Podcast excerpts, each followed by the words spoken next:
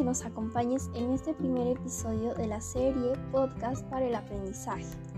Mi nombre es Angelina Sayanti con Estrella. Soy una estudiante del COAR Paz. ¿Qué tal? ¿Cómo están? ¿Cómo se encuentran? Espero que se encuentren bien.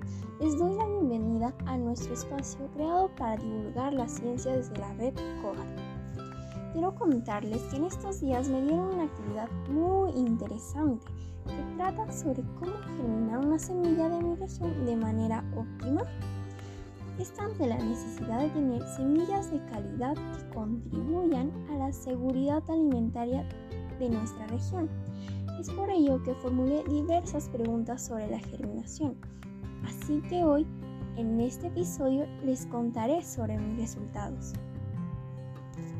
¿Sabías que según el Ministerio de Educación en el Perú se cultivan dos especies de legumbres de grano y más de 800 clases comerciales en alrededor de 200 milas distribuidas en las tres regiones y en los 24 departamentos del país, desde el nivel del mar hasta más de 300.200 metros sobre el nivel del mar. Y una de ellas es la lentejas, la cual se consume diferentes variedades como son sardinas, peluga, castellana, lenteja verdina, entre otras. Pero la que más consumimos en nuestro país son las lentejas sardinas. ¿Y cuáles son sus características? Las características que tienen es que son pequeñas y tienen un color marrón, una piel muy fina, casi inapreciable y también se las conocen como franciscanas. Seguro ya varios la, la conocen. Pero, ¿cuáles son las propiedades que tiene? Este, este es un alimento esencial para evitar la anemia, ya que tiene hierro, además ayuda al estreñimiento, ya que contiene fibra así como contiene ácido fólico, potasio y magnesio. Entonces, todos deberíamos desarrollar una cultura nutricional que integre las lentejas para así tener una dieta balanceada y nutritiva. ¿Dónde se encuentran las lentejas? Se encuentran en casi todo el país, pero en las zonas de mayor producción son Piura, Chiclayo, Trujillo, Barranca, Huacho, Chincha e Ica. Qué interesante, ¿verdad? Así podemos comer todos más saludable. Les comento que al asumir el reto de germinar una semilla, se me vino muchas dudas sobre el tema. Entonces seleccioné mis variables de estudio y planteé mi pregunta de investigación, la cual es, ¿en qué medida distintos tiempos de remojo, 7 horas, 7 horas, perdón, 5 horas, 7 horas, 10 horas influyen en el poder germinativo de Lens culinaris tipo pardinas en el distrito de Pocartambo durante la época de otoño.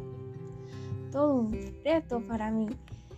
¿Saben que, ¿Saben que el objetivo de remojar las semillas es conseguir una mayor hidratación y activación de la semilla para un mejor proceso de germinación?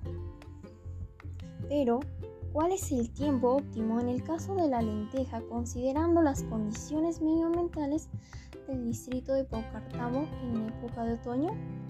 Bueno, para su control de remojo se utiliza un temporizador para luego recolectar datos del tiempo en el que tardará un número de semillas en germinar. El producto de mi investigación tuvo duración de dos semanas y puedo afirmar que a mayor tiempo de remojo, mayor es la velocidad de germinación de Lens culinaris tipo pardinas en el distrito de Pocatam durante la época de otoño.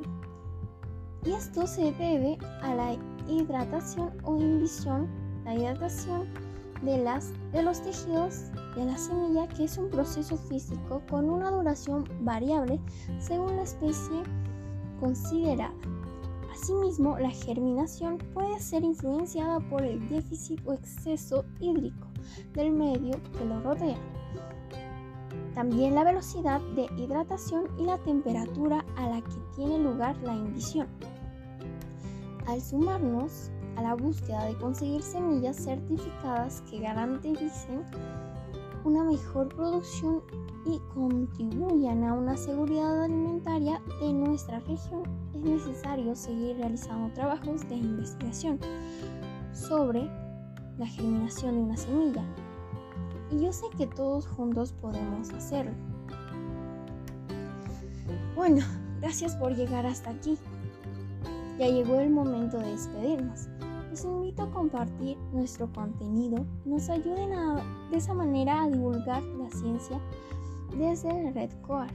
Los esperamos, los esperamos en el siguiente episodio. No te lo pierdas.